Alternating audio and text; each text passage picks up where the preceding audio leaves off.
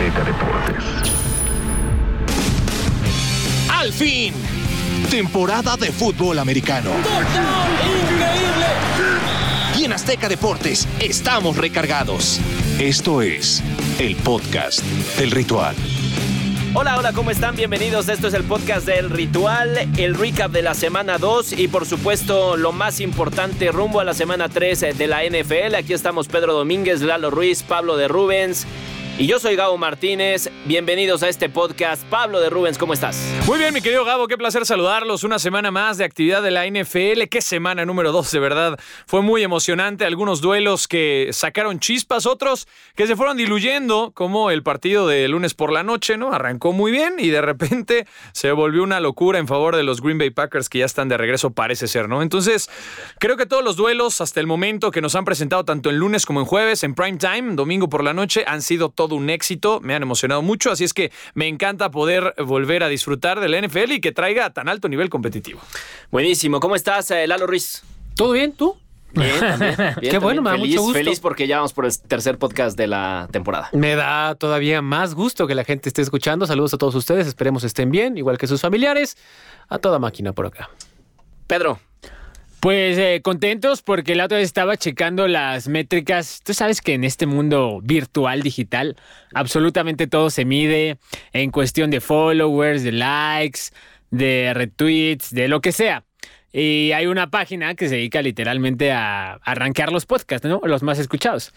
Y vi que el ritual ya aparece ahí en. No, no voy a decir en qué número. Estamos en la lista. Está, estamos, está en un top. Qué no voy a decir top qué. Pero Top. pues ya. Top uno de uno.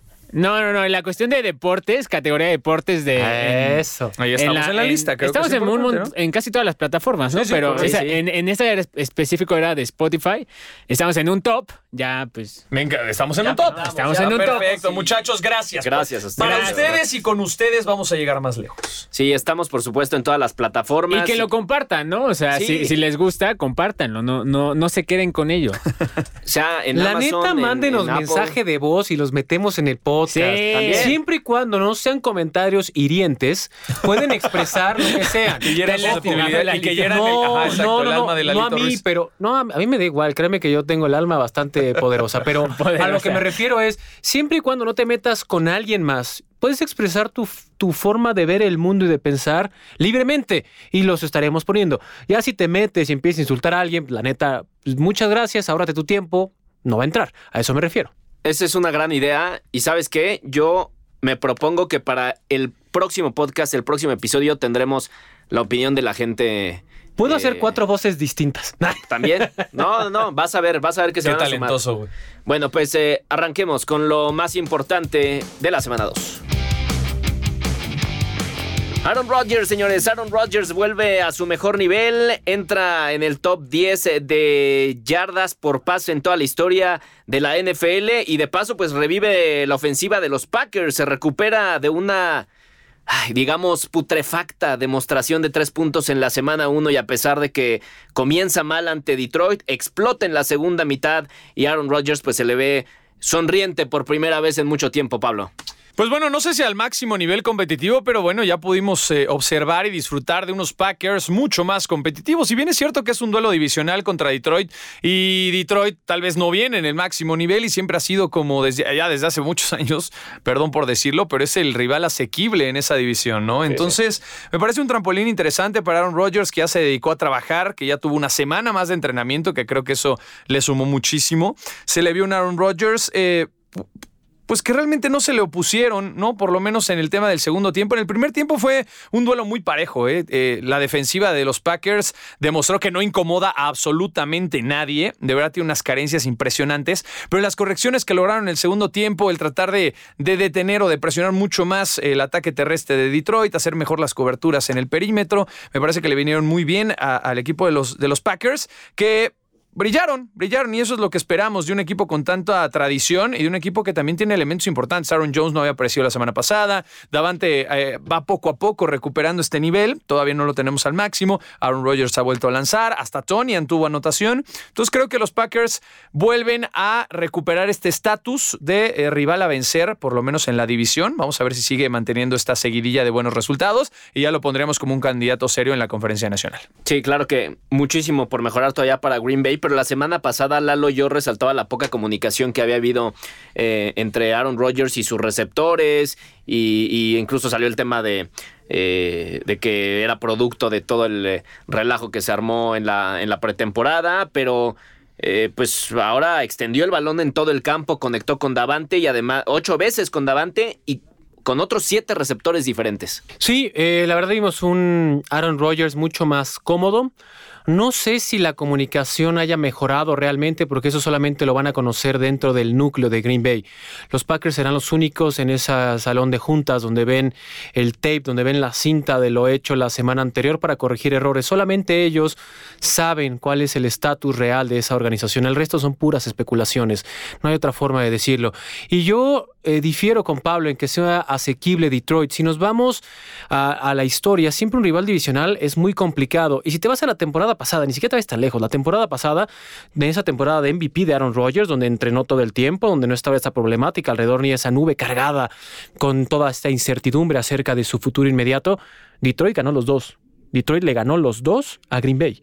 Entonces, cierto es que ayer se vio un partido con una tendencia de un solo lado, pero en gran modo fue gracias al talento que tiene esta organización que despertó Robert Tonian. Honestamente, tuvo un gran partido Jones, un partido espectacular.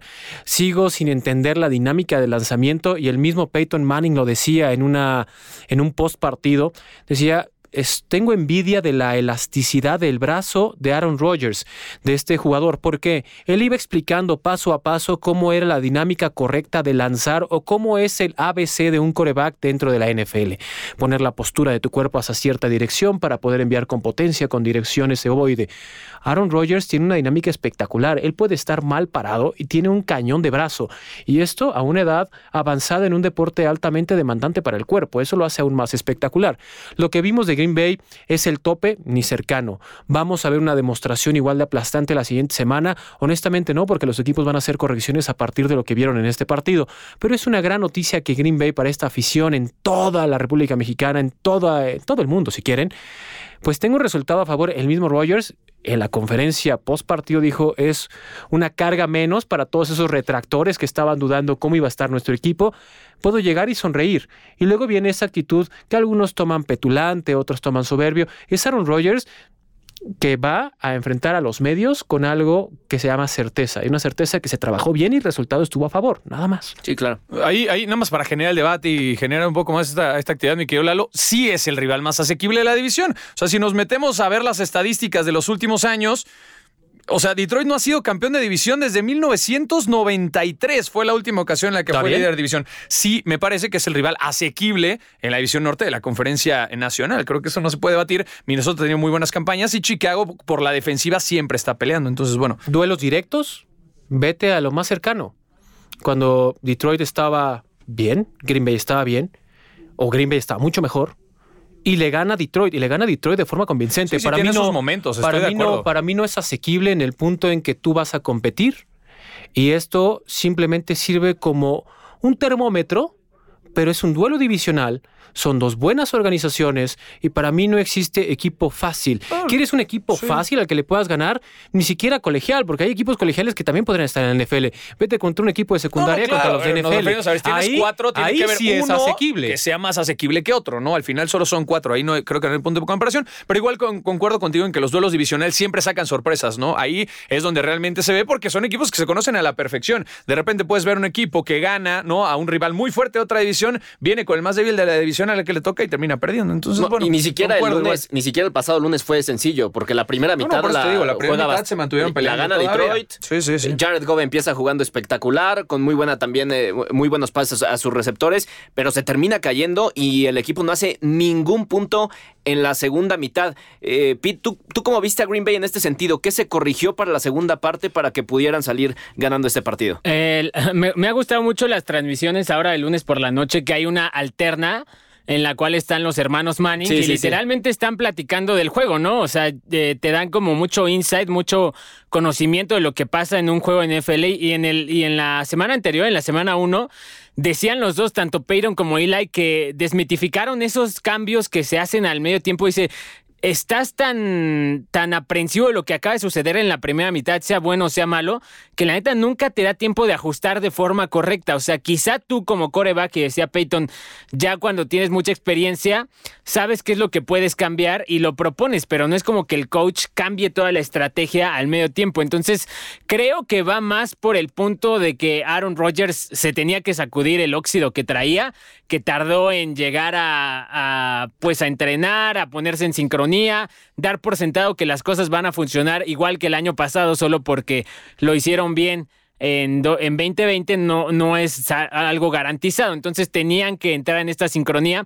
Hay un pase que lanza Aaron Rodgers hacia el lado derecho, hacia Davante Adams, de más de 40 yardas, que es una estupidez. O sea, ahí es cuando te das cuenta que Rodgers tiene todo el talento para hacer posiblemente ahí con Mahomes y con Dan Marino quizá el, el coreback más talentoso en la historia de la NFL, no el mejor, el más talentoso.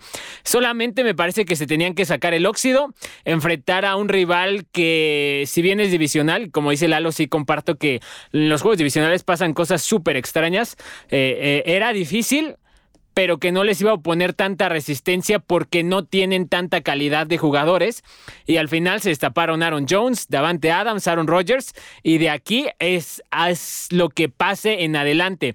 El examen que tienen en la semana 3 eh, contra los, las 49ers de San Francisco, a ese creo que va a ser un buen parámetro para saber qué Packers vamos a ver en este año. Y que tienen que mejorar muchísimo los 49ers, cierto es que ganaron, pero también Sí. en gran parte por lo que deja de hacer el rival. San Francisco en nombres eh, tiene grandes ajustes. eh, o sea, literal, su head coach es una locura como saca agua de las piedras. Es una locura, pero tienen que mejorar en momentos específicos del partido Sí. porque pueden haberse separado pero sustancialmente de, hecho, Filadelfia y no lo hicieron. En el segundo o tercer cuarto, no me acuerdo, Filadelfia iba ganando en cantidad de yardas.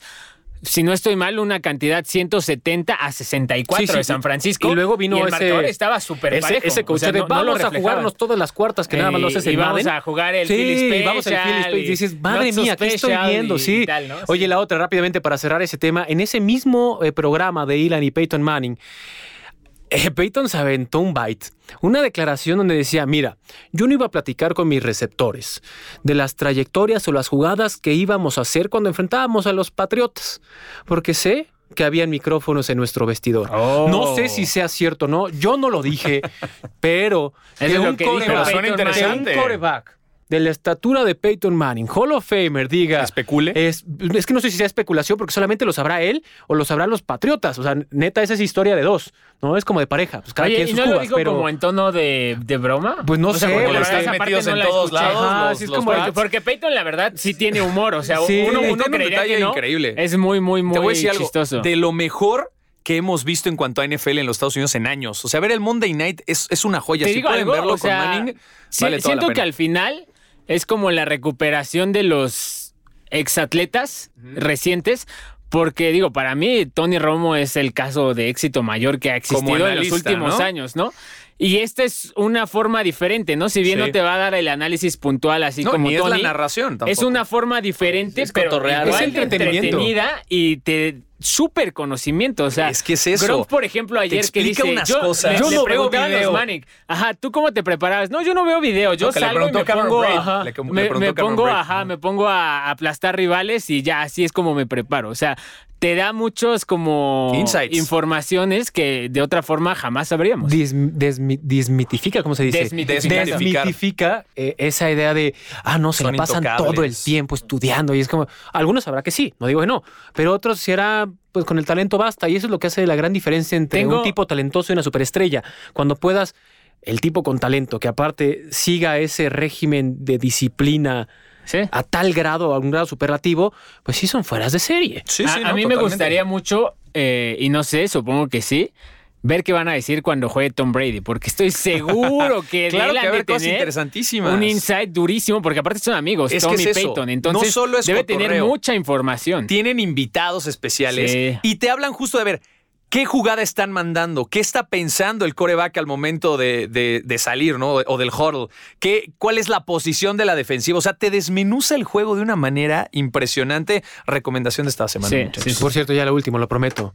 Lo único que no me cuadra con Tony Romo es que si era una reverenda piola para leer, Bueno, para descifrar, leer público, para descifrar, es para ver, inclusive para saber qué jugada van a mandar antes. Ahora- ¿Por qué carajo no? No, ver, no, no, no, no, no, no, récords, no, no, los no, récords no. de Romo ahí están. Ahí yo soy, O ahí yo soy partidario. sí, ahí no creo que solo que va al no frente ganó el del Super Bowl. defensivo de Tony Romo. Tony Romo fue un jugadorazo, o sea, No digo que no. debatimos. No, no digo ¿Va no. Salón de la Fama o no va a Salón de la no, Fama? no va a ir por no. los logros. Ah, por eso, ahí está el Pero debate. Tony Romo, o sea, la Tiene calidad. todos los récords. Superó los de Troy ¿Sabes Aikman. qué es lo que Superó los de. O sea, Lo que pasaba con Tony Romo es que en el momento fuerte, en el momento decisivo, solía tener un error. Y eran Sí, manchitas fuertes a veces. El, el, por ejemplo, el, El- el- Cut It o no- or Not Cut It. Ajá. Eso no fue su culpa De de, Tony acuerdo, Romo. de O sea, hubo varias en postemporada que o no fueron cuando era el suplente y era él el holder contra Seattle. él llevó a Dallas a postemporada. Sí, sí, sí, fue el gran líder Lo único, lo único que digo es, fue un muy buen coreback. No estoy diciendo que no. Y quien diga que hay corebacks malos en la NFL no sabe nada de NFL.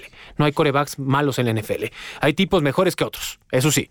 Y hay superestrellas. o mucho mejor que Tipos- otros. no digo, no, Sí, pero no hay corebacks malos. O sea, los atletas que están ahí no Sí, hay no, uno no, solo no. malo. No, llegar ahí es un verdadero O sea, logro, no hay uno solo malo, de verdad. Gabo, Gabo, ya creo que nos salimos. Sí, sí, pero bueno, salimos del tema, estamos Lo único que digo es, ojalá hubiera podido reflejar todo ese conocimiento para hacer una insignia en una institución como Dallas, que no, no soy vaquero, por cierto, eso no tiene nada que ver, pero hubiera sido espectacular poder poner ese, pues ese, ese sellito, esa estrellita de decir, Al- Ah, claro, al- hay al muchas final historias hay- así, creo que, o sea- hay- creo que pasa también mucho por el talento, ¿no? O sea, Sí. hay gente que puede tener toda la información. De hecho, muchos coordinadores ofensivos son muy inteligentes. Shanahan es un Eh, genio. y genio, su papá de decía, él quiso ser coreback, lo intentó, se Y no, esforzó. no, no pudo. le dio, no, no, No, y tuvo también pasa por el tema emocional. O sea, Sí, a la hora también. de la hora, pues juegan muchos factores ¿no? diferentes. Creo que esta historia del coreback la hemos visto en muchas sí. ocasiones, ¿no? Dan Marino, Philip Rivers. Algo eh, de suerte también debes tener a Romo, veces. O sea, sí, creo que son muchas cosas que se, que se conjugan, pero si la práctica, más bien la teoría la tienes clara, uf, para ser analista creo que tienes todo el, todo el espacio de trabajo, ¿no? Yo, yo decía, vamos a aventarnos este episodio del podcast en 30 minutos. Creo que eso no sucederá. Señor, hay mucha información. ¿Cómo quiere que en tan poco tiempo hablemos de toda una jornada de NFL? prometo ser conciso ya. Imposible. No, no, no. De, de eso se Bueno, ya trata, nos de generar debate. Gabo, pues ya, Vámonos con el siguiente tema que pues es Tom Brady. El mariscal de campo de Tampa Bay lanza cinco touchdowns en la victoria 48-25 sobre los eh, Atlanta Falcons. Eh, también dos pick six. Dos Qué bolas con esas. Ta- También, también, pero ¿sabes qué? Ha lanzado nueve touchdowns en los primeros dos partidos de, de la temporada 2021 y esta es la mayor cantidad de touchdowns en sus primeros dos partidos Sí. en toda su carrera. O sea, por más que muchos quieran ver caer a Brady, por más que muchos quieran, Va a pasar. quieran que ceda... El tiempo, En el tiempo, momento, el tiempo lo perdona. Pero disfrútalo, a sus porque 45 después lo vas a años sigue. O rompiendo sea, para mí es fuera de serie. Es un- ¿Cómo es explicas? Es, un increíble. fuera de serie. No, o sea, ¿sabes qué tiene Tom Brady este año? Que es inmortal. No, deja eso. O sea, tú lo ves y está haciendo jugadas. Eh, fue muy representativo para mí el juego del domingo. Porque si te vas, ¿cuándo fue el Super Bowl de Falcons Patriots? ¿2017? ¿2016? O sea, tiene 5 o 6 años. Si tú ves a Tom Brady de ese, de ese Super Bowl con el de ahora, Tom Brady se ve mucho mejor. Ha evolucionado. Se ve más atlético. Matt Ryan se ve peor. O sea, Tom Brady es un coreback Sí. más, más viejo y se ve mejor. Y Matt Ryan es más joven y se ve peor. Y aparte Tom Brady está haciendo pases que nunca, bueno, yo no le recuerdo haber visto nunca en los pads, eh, haciendo rollouts, haciendo bootlegs, o sea, poder lanzar en movimiento. Hubo uno que no pude ver la repetición, pero estoy casi seguro que ves los pases que hace Mahomes así como doblando el brazo, según yo él también lo hizo, algo que no lo veíamos hacer, lanzando mucho más profundo, lanzando mucho más agresivo. O sea, el tipo de verdad no Se sé siente si más- la más de la cómodo. juventud. Esa no es la nota. No nos lo va a Lanzó decir. así y no se luxó el codo. No, es bueno, una estupidez lo que No, juega Tom Brady. Ves a un jugador como Big Ben Roethlisberger que te preocupa cada vez que lanza. Sí, y de por repente Por ves cierto, ya está casi garantizado que no va a es estar que la mira, siguiente semana. O sea, es Big Ben, es Matt Ryan. Ve. Eli Manning, que es más joven que él, y ve, ya está Sí, ya está analizando sus partidos. Tony Romo es más joven que él y está analizando sus partidos. O sea, es una locura de verdad lo de Tom había Brady. tenido un equipo tan sólido en todas las líneas y además que trabaja para él. Para bien o para mal, en los Patriotas eras parte de un sistema que ejecutabas Eso. muy bien, pero Eso. ahora tiene la libertad de experimentar cosas nuevas, ¿no? De salirse un poco del guion, del renglón y de generar cosas interesantes. Creo que está emocionando a propios extraños. 44 años de edad, Gabo. ¿Cuándo habías visto Sí. un coreback que a esa edad lanzara lo que lanza? Muchos aplaudieron. No, sí, Aaron Rodgers, cuatro pases de touchdown el lunes por la noche. Brady lanzó cinco. No, yo Y solo dos di por intercepciones. acabado Es una cuando locura. salió en Sí, Inglaterra. y pero las intercepciones. quedan en anécdota, Eh, y- mi querido Lalo, y si quieres mételo a la no, estadística. ¿y sabes Pero si ganaste el partido, quedan en anécdota perdón, por tu lo, del, lun- lo del domingo por la noche de Lamar Jackson, lanzó intercepciones, nadie se va a acordar porque ganaron el partido, Sí, porque tuvo una gran creo, actuación. creo que sí te lo reflejan, pero al final le- les reconoces más que pudieron eh, superar eso. adelante, Ahora, claro. lo que decía Gabo, lo daban por acá cuando salió los Pats. A mí no se me va a olvidar jamás la entrevista que dio Giselle eh, antes de que se confirmara su, su traspaso a los. a, bueno, Que su no firma puede con los lanzar Bucks. y recibir. No, no, no. Que dijo que eh, se quería divertir. Que, o sea, al final era un humano como todos los demás y que en su trabajo se esforzó mucho, le dedicó demasiado, se aplicaba, pero se quería divertir. Y en Tampa Bay literalmente estás viendo un Tom Brady que ya hace comerciales a cada rato, que sale con Gronk en redes sociales, mucho, Mucho más, más activo en su Instagram. O sea, un, un Tom Brady más relajado, más divertido, más Jugando preparado, mucho golf, con ¿no? toda la experiencia del mundo. Es una eh, de- neta, neta. Creo hay que nunca hemos visto algo así, ¿eh? No, ¿Por no, qué no, hay que sigo valorarlo. diciendo dos intercepciones de forma continua? Muchas veces, es que te cae mal, eso es independiente. Ojo, si estamos lanzando cinco y me interceptan dos, si es un gran partido, imagínate cuando tenga ese proceso perfectible y no lance intercepciones. Va a ser una locura. Y ojo, me encantaría ver que Tampa Bay tenga este nivel en noviembre.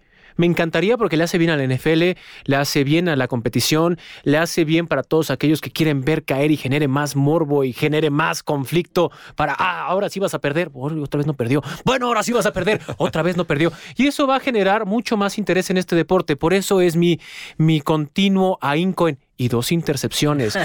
Porque, ojo, Claro, no hay- lanzó cinco, sí. Cometió dos errores, sí, se las regresaron, sí. Y ganó. Y ganó y aplastó. Ahora imagínate cuando no comete errores. Pues hay que ver, hay que ver. Creo que hasta el momento no hay indicios de que este equipo vaya a bajar la velocidad, de que vaya a tener algún Es normal, problema, es normal incluso que baje. Eso ya está normal. Sí, pero te voy a decir una cosa, tiene profundidad también en sus posiciones. Entonces, Brady tiene muchas herramientas. Por eso digo, no hay indicios de que esto vaya a bajar. Igual, el rendimiento puede subir bajar lo que tú quieras, pero si sigues encontrando la segui- seguidilla de victorias, me parece que estás del otro lado. Y una, y una de sus herramientas principales en estos eh, primeros dos partidos, también otro hombre que, que daban por muerto muchos, que es Rob Sí. Gronkowski. Ah, no, una bueno, locura, yo pensé ¿no? Y Mike Evans, ¿no? De Antonio. Brown, O pero, Antonio o sea, los dos, li- literal.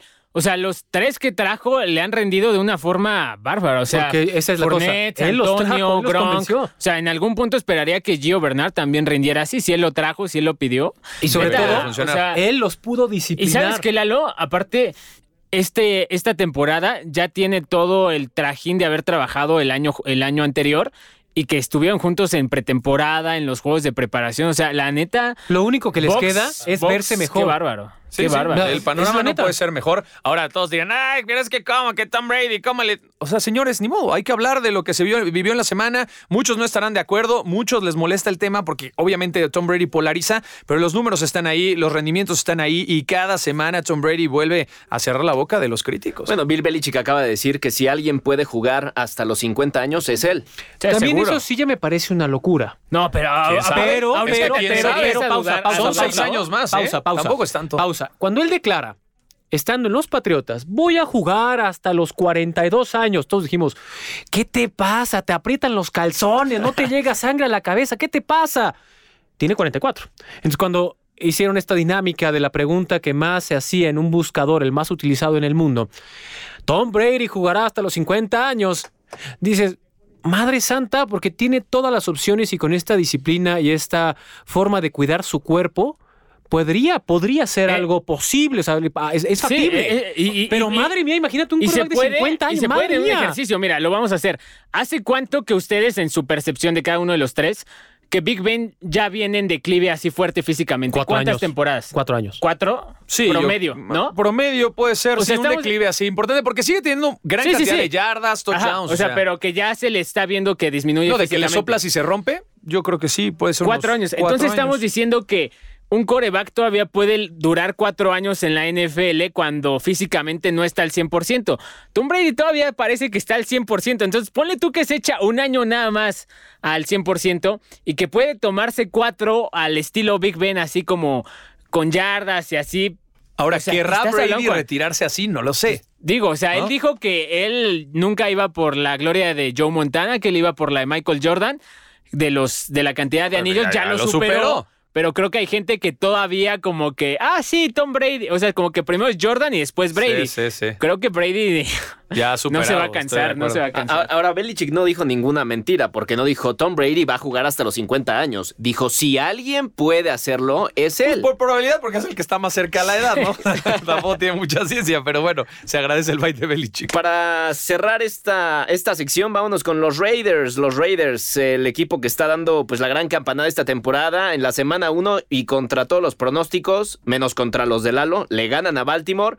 En la semana 2 se meten a Pittsburgh y le pegan a los Steelers y además sin su corredor principal, Josh Jacobs. Parece que estos Raiders, Pablo, tienen mucho más que decir No, de lo no, que esperábamos. te rozaron Lalo Ruiz. Arranca tú, por favor. No, no, pero a ver, pongamos contexto, porque No, no, porque, porque en, el, en el podcast de la semana pasada tú dijiste que a ti no te sorprendió en absoluto No. que, que vencieran a Baltimore en. Las Vegas. Estás viendo jugar a Baltimore y no sorprende. Ojo, hay errores. Espera, espera, ¿de qué No. hablas de la semana 1 o de la semana 2? No, de la semana 1. No puedes comparar los redes de Las Vegas, lo que hizo Baltimore. Cada equipo va evolucionando semana a semana. No es el mismo animal que fue hace una semana. Es una continua evolución. Pero bueno, a lo que me refiero es, si quieres conocer el estatus real, tienen un head coach que muchos eh, consideran el mejor pagado en la historia, otros que es el mejor coach en televisión, otros que le falta, etc., etc. Hay múltiples factores en esta organización, independientemente de si le vas o no le vas. Ahora, ¿cuál era el punto débil o el punto de inflexión en esta organización? Se llama Derek Carr. Derek Carr es un hombre muy talentoso, no hay duda. Muy, pero muy talentoso. Quizás por encima de muchos que hay de forma activa con el puesto de titular en la NFL. ¿Cuál es su gran pecado? La irregularidad. Forzar jugadas que de verdad hay veces que son impensables y le salen. Y otras tantas que dices, compadre, estate quieto y cómete la captura y ya, vámonos ahí. Entonces, ¿qué estamos viendo? Un mejor cocheo, estamos viendo un equipo sano y eso también ayuda a los Raiders. A mí me sorprendió que ganaran la semana 2, no. Me sorprendió la semana 1, me sorprendió la calidad del juego de la semana 1. Eso sí me sorprendió, no que ganaran. Era una historia perfecta, porque si la NFL sabe hacer algo, es contar historias. Y contar una historia extraordinaria en el debut oficial de este estadio, con gente, hay que hacer esa acotación, con gente. Y fue espectacular. A mí no me sorprende, porque si ves el, el depth chart, si ves el roster en la posición de titular, los Raiders son un equipazo. Un equipazo. La cosa es cuando Que tenía que demostrarlo. Sí, pero ¿cómo te va a sorprender? Que teniendo un equipazo ganes. A mí lo que me sorprende es que teniendo un equipazo pierdas. Algo ahí no jala.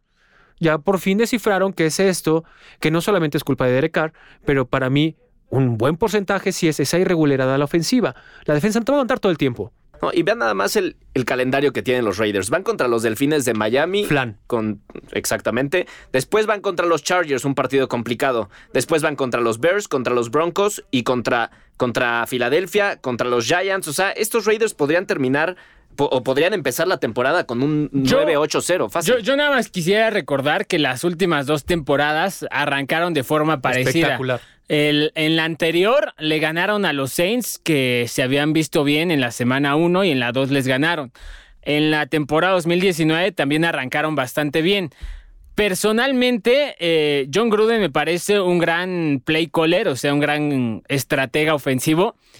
Pero creo que de talento se está quedando muy corto los Raiders. Creo que están consiguiendo resultados porque están jugando bien, porque tiene un buen head coach, porque tiene buenas estrategias, porque Derek Carr es un coreback maduro, pero salpicada, no voy a decir suerte, pero de factores que le benefician. Por ejemplo, el pase a Henry Rocks, que acaba siendo touchdown de Derek Carr, 70 yardas, los Raiders estaban, tenían una ventaja, si no estoy mal, de dos o tres puntos.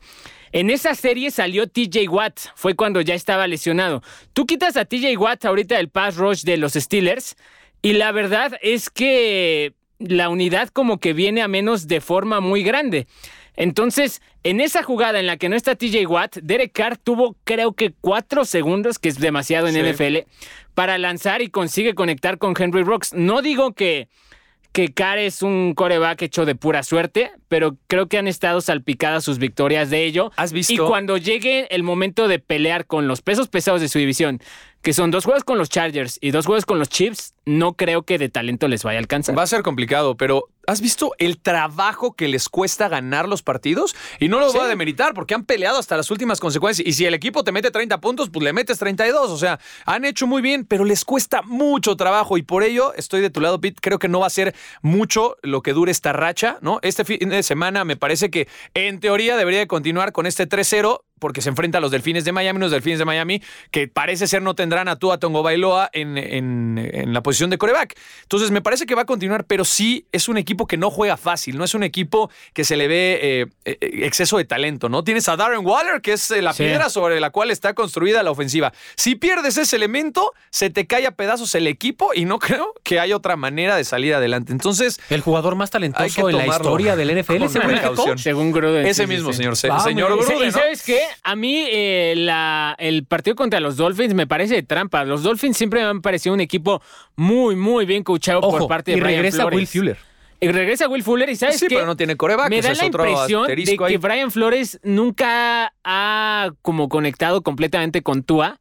Y siento que él prefiere incluso que ah, esté otro coreback. O sea, el año pasado la forma en la que lo tenía sentando y eh, alternando la titularidad, como que te Pero- reflejaba falta de confianza. ¿Cuántos partidos crees que vas a ganar con Jacoby Brissett como coreback? Creo que le van a- creo que se le acomoda más porque Brian Flores finalmente es de escuela Patriot. Sí. Creo que se le acomoda más ese estilo de te voy a correr el balón, voy a apostar a mi defensa y ya no necesito que mi coreback se vea bien. Porque ya todos sabemos quién es Jacoby Brissett. O sea, tienes Creo- esperanzas con esos sí, Miami Dolphins. No, la, la verdad, los Dolphins yo sí pensé que les iban a ir muy bien. Y creo que este puede ser un partido en el cual se reivindiquen. Digo, le ganaron a los Pats en la semana 1, que Sí. fácil no es, ¿no? Perdón, Gabo, prometí que iba a ser conciso y no lo fui. Te engañó, güey. Fui yo, perdón. Bueno, ¿qué más hay? Nada, vámonos. vámonos. No, te vas a ir saltando secciones. No, no, vámonos, porque- vámonos con las lesiones de, de esta semana 2, las lesiones más importantes. Ya hablamos de algunas, vamos a tocar ahora de, de otros equipos. Bueno, comenzamos con eh, la de Ben Roethlisberger, que fue la, la última que se dio a conocer en esta semana. Ojo, ninguna de estas tres lesiones que vamos a, mencionar son eh, de jugadores que ya están descartados para, para la Están semana tres, cuestionables. pero eh, muy probablemente no van a jugar. Incluso Mike Tomlin dijo que será mejor que, esté, que estemos listos para hacer, eh, para ajustarnos a, a que no esté Big Como Ben. todo entonces- público ya sabe, estamos grabando cierto día. Si, si va actualizando ¿no? el tema de las lesiones durante la semana, bueno, evidentemente estaremos ahí. Pero a ver, aquí el, el tema es que no va a estar Ben Roethlisberger. Eh, fue golpeado 10 veces en la derrota contra los Raiders de Las Vegas. Su línea ofensiva sigue siendo eh, pues de risa.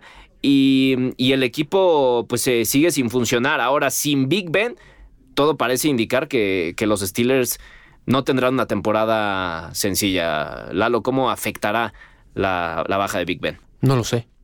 Honestamente no lo sé porque dudo, a menos de que, digo, es la semana 3, no tendrías por qué arriesgarlo pensando pensando en tu organización No, en que sin Big, postemporada. sin Big Ben no existe este equipo. Eh, me preocupa más TJ Watt que Big Ben.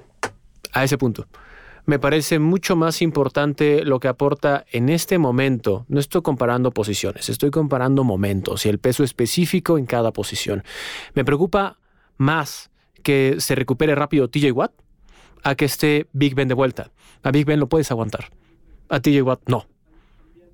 Creo que son dos bajas sensibles y estoy de acuerdo contigo. O sea, pierdes a los dos capitanes de tus dos escuadras más importantes, pues claro que es una baja sensible, en eso estoy de acuerdo.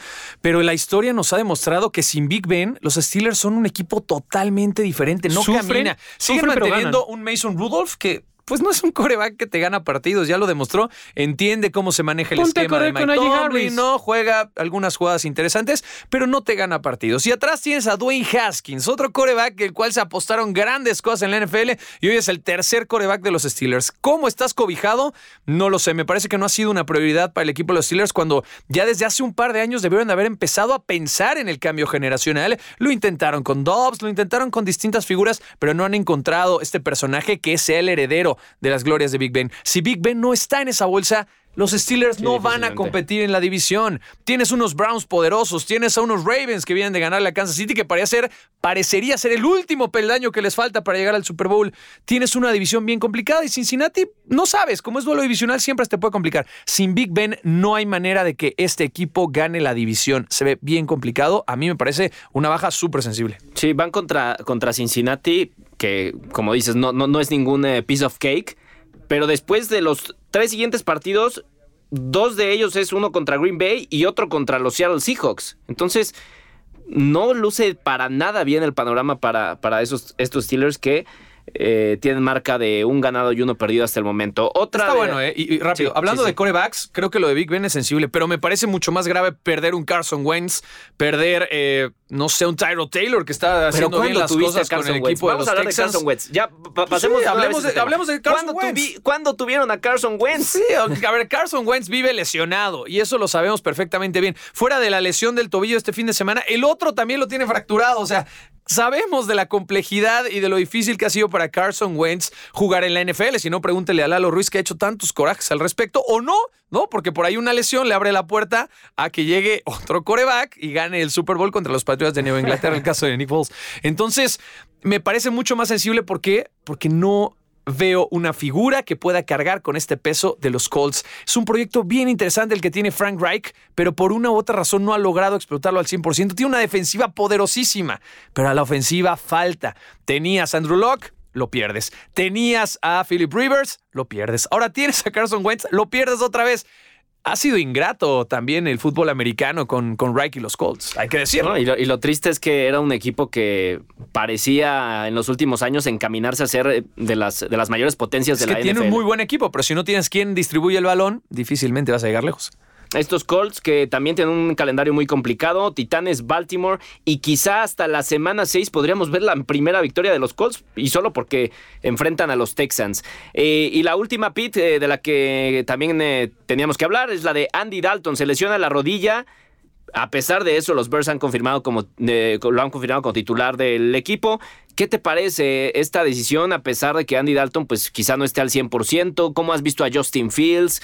¿Qué tanto puede afectar esto en, los Chicago Bears? Eh, la verdad, la parte de. Digo, fue una, uno de esos tiros defensivos que difícilmente, por más que los puristas digan, no, a todos nos encantan ver los partidos defensivos, son aburridos, la neta son muy aburridos. Entonces, fue un partido muy defensivo el que, al que le tocó entrar a Justin Fields, pero si tú ves eh, las jugadas que ha tenido Justin Fields en pretemporada y los, las pocas que ha tenido en temporada regular, en dos partidos, eh, su línea como jugador, la que más me llama la atención es corriendo la pelota. Tiene 21 acarreos, 123 yardas y un touchdown. O sea, esos son números cercanos A un muy buen corredor. a Lamar una- sí. Jackson, o sea, un- a un coreback que lleva muy bien la pelota.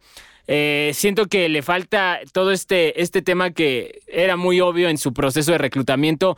No procesa tan rápido, es un coreback que necesita más ver el pase que él imaginarlo, o sea, tiene que ver la línea antes de él imaginar dónde puede surgir la trayectoria o el pase correcto. Y eso es cocheo. La bronca ¿Ese es es cocheo? Sí, ah, no, o sea, yo a Matt Nagy no, no lo soporto, no entiendo su, su, su fama de genio, la verdad. O sea, me parece un falso genio, pero bueno, exactamente. O sea, si no lo tiene desarrollado, necesitas a alguien que le acelere el reloj. Con esa línea ofensiva, los Bears creo que va a sufrir. Salvo Allen Robinson, Darnell Mooney es un buen receptor, pero tampoco me parece un playmaker ni nada por el estilo. Creo que lo mejor que le puede pasar a Justin Fields es que tome una aproximación como la de Dak en su temporada de novato o la de Russell Wilson en su temporada de novato, que es eh, apuesto por mi defensiva, yo corro a la... Si no está mi primera opción de pase, corro con el balón y así me salgo del problema. Pero la verdad, Andy Dalton, tarde o temprano se iba a ir a la banca. Eh, También hay que tener eh, presente que solamente la organización sabe qué carambas le prometió Andy Dalton. Cuando se lo llevan de Dallas a Chicago, me parece una declaración de Dalton. ah, Yo llegué a Chicago porque me prometieron la titularidad, cosa que no tuve en Dallas. Después seleccionan la historia que ya todos conocemos. No sé hasta cuándo este es no sé hasta cuándo esta línea de pensamiento sea funcional para Chicago, que hay mucha afición en nuestro país, recordando al 85 a esta gran institución, esta gran organización, y que de ahí han vivido pues, un rato. Puro aficionado del Cruz Azul le va a los Chicago Bears. ah, pues tú le vas a Chicago, aparte, ahorita me Y le vas acuerdo. a Cruz Azul Ya, Cruz Azul. también. Entonces, bueno, pero ima- ya eres mitadmente feliz, ¿no? El Cruz Azul me odia, te Pero- dio algo, pero pero Chicago no a- sé para cuándo A lo que ¿eh? iba es, y siguiendo la línea de pensamiento de Pedro, me parece que a lo que van a apostar, Andy Dalton va a terminar rompiéndose si lo siguen exigiendo de esta forma. Si está lesionado la rodilla y le estás exigiendo esa rodilla, inevitablemente se va a romper esa rodilla y va a necesitar reparación quirúrgica. Entonces, ¿a qué optarás? A que todo tu esquema ofensivo sea con tus dos receptores, los cuales ya mencionó, que por cierto tengo a Allen Robinson y no hacen un pepino en el fantasy, pero bueno. Eh, Correcto. eh, Es en fin, correcto, el punto es, vas a empezar a correr, porque como vas a depender de tu respuesta es cómete la mayor cantidad del reloj. Vamos a lanzar, pero nuestro sistema ofensivo se va a basar vía terrestre, principalmente con tu quarterback.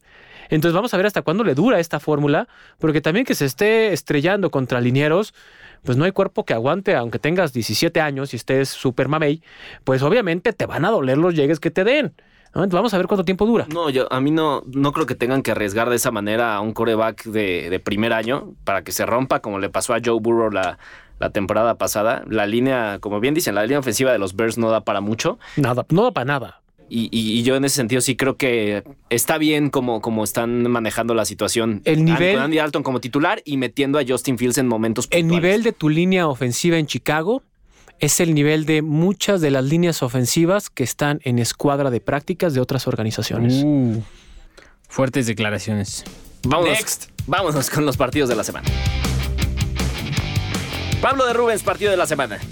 Bueno, pues la verdad hay una serie de partidos interesantes en esta Uno. semana número 3 de la NFL, pero me tocó escoger hasta el final, muchachos. Entonces ustedes ya habían Entonces, ¿no te escogido, entonces me, me quedé. No, no, no, me, me quedé con la, pues, la que quedaba, ¿no? Que la verdad es que me Habían muy poderosamente buenas, la habían atención. buenos partidos. Habían buenos duelos, así es que hubo de dónde escoger. Pero Estoy- esta semana me voy a Estoy quedar con el impresionado cómo alargas. Bien, bien, No, sigue, no, sigue. ¿cómo? Bien, bien, bien. Luis. ¿Cuánto más Estoy dando un preámbulo para que la gente entienda. Él puede hablar Bueno, sin cesar. Seattle contra Minnesota, señores. Partido importantísimo esta semana. Me encanta volver a ver a Seattle. Está explotando de manera increíble. Nos están ofreciendo lo que nos prometieron. Así de sencillo. Seattle es un equipo explosivo que tiene un gran coreback en Russell Wilson, una dupla de receptores espectaculares que ahora Taylor Lockett ha pesado mucho. Pero usted no se preocupe si tiene el fantasy a DK Metcalf. Ya llegará a explotar. Usted tranquilo, va a pasar tarde o temprano. Pero me gusta mucho lo que ha ejecutado Seattle esta temporada. Ya ganó uno, ya perdió el otro. Este partido va a ser domingo a las 3:30 de la tarde. Y Vikingos de Minnesota que ha estado cerca de encontrar las victorias. Le falta nada más un pequeño paso más Un para llegar al siguiente. O le falta un pateador. También un pequeño paso, ¿no? Una patada, como le quieras ver, para que los vikingos puedan encontrar su primer victoria. Me parece que va a ser un juego vertiginoso de poderosas ofensivas con sólidas defensivas. Me llama mucho la atención. Lalo, tu partido de la semana. Kansas City contra los Chargers de Los Ángeles. No hay mucho que ¿El del Estadio elaborar. Azteca? E- Eso me daba nostalgia. Por muchas circunstancias me daba nostalgia ese partido, pero bueno, es divisional, es interesante. Kansas City viene una muy dolorosa derrota, porque dicen ganó Baltimore. Para mí perdió a Kansas City. No es posible que teniendo 11 puntos de diferencia te arranquen el partido. Entonces Kansas City va a hacer los ajustes necesarios. Para mí va a ser prácticamente imposible que pueda limitar la defensa de los Chargers como lo hizo la de Baltimore a Tyreek Hill. Olvídense, Travis Kelsey a Tyreek Hill. Y del otro lado, quiero ver a Bose, quiero ver a Justin Herbert. Va a ser un partido bien interesante la neta, yo sí lo voy a ver. Sí, por cierto, me causa mucha nostalgia a mí también ese partido. Lo fui a cubrir en su momento y tuve la oportunidad de entrevistar a Travis Kelsey en los, en los vestidores. Sin duda una, una experiencia increíble. Esas no se olvidan, Miguel. No se olvidan, no se olvidan. Eh, venga, Pete, tu partido de la semana. Eh, creo que este es el preámbulo del que, muchachos, ojo, puede ser la final de la conferencia Y nacional. muchachas, y muchaches, y todo. ¿no? Sí, sí. Puede ser la final de la conferencia nacional el próximo mes de enero. Creo que son los equipos con más talento, los equipos que mejor amalgaman el dúo coach-coreback, buenos jugadores en la defensiva. No significa que sean unidades defensivas completamente sólidas o, o que hagan una gran diferencia, pero tienen a los necesarios para hacer un impacto inmediato. Tienen corebacks Ya, que están dime lanzando quién, dime de una quién. forma estúpida. Tienen receptores que están rindiendo muy bien. ¿Nos quieres enclochar? Ya lo quiero ver, no sé de quién habla, pero ya Los lo quiero Rams de ver. Los Ángeles contra los Buccaneers de Tampa Bay, lo que han conseguido Matthew Stafford y Cooper Cup en las primeras dos semanas es espectacular. Está pasando un poco por debajo del radar. Lo que está haciendo Tom Brady con Gronk, Godwin, Evans, el que tú me digas también está siendo espectacular. Bruce Arians contra Sean McVay, Aaron Donald contra Devin White y Lavonte David, Jalen Ramsey. La verdad, este creo que es un partidazo y creo realmente que esta va a ser la final de la conferencia nacional. ¿Y crees que será la primera derrota de Tampa Bay Creo en que esta puede temporada? ser la primera derrota de los Bucks y a partir de aquí muchos van a tomar en serio al que fue mi candidato para llegar al Super Bowl de la Conferencia Nacional, que son precisamente los Rams. Pete, te recomiendo también seguir una carrera en ventas. Me has encandilado brutal. Ya lo quiero ver. Sí, sí, sí. Vámonos con los partidos. Ah, no, no, ya. Ese- esos partidos son los de Va- o de la ¿Qué semana sigue? cuatro. Sigue Fantasy, Fantasy, fantasy, no, el fantasy, ya, la, fantasy, la sección muchachos. favorita de Lalo Ruiz. el fantasy. Muy bien. ¿Te quieres arrancar con tu sección favorita, Lalo Ruiz? Sí, o- sí, vamos con Adelante, la sección señor, favorita por favor. porque usted lo pidió, porque estoy bien contento. Si tiene a Sackers, repito, si tiene a Sackers, repito, si tiene a Sackers, quítelo, quítelo, quítelo, quítelo. Tiene Pues COVID, porque aparte no le va a dar, sí. no le va a dar nada más que gusto cuando lo vuelvan a reactivar de esta lista de reservas y de COVID. Y eso sí lo esperamos pronto. El titular y el número uno ahí se llama Dallas Goddard. Así que si tiene a Sackers, quítelo. Ahí está mi recomendación de fantasy. Muy bien. ¿Y, y para titular? Ah, sí. Y para titular, vámonos con los Tejanos, porque había puesto A Mark Ingram. Mark Ingram. ¿Por qué?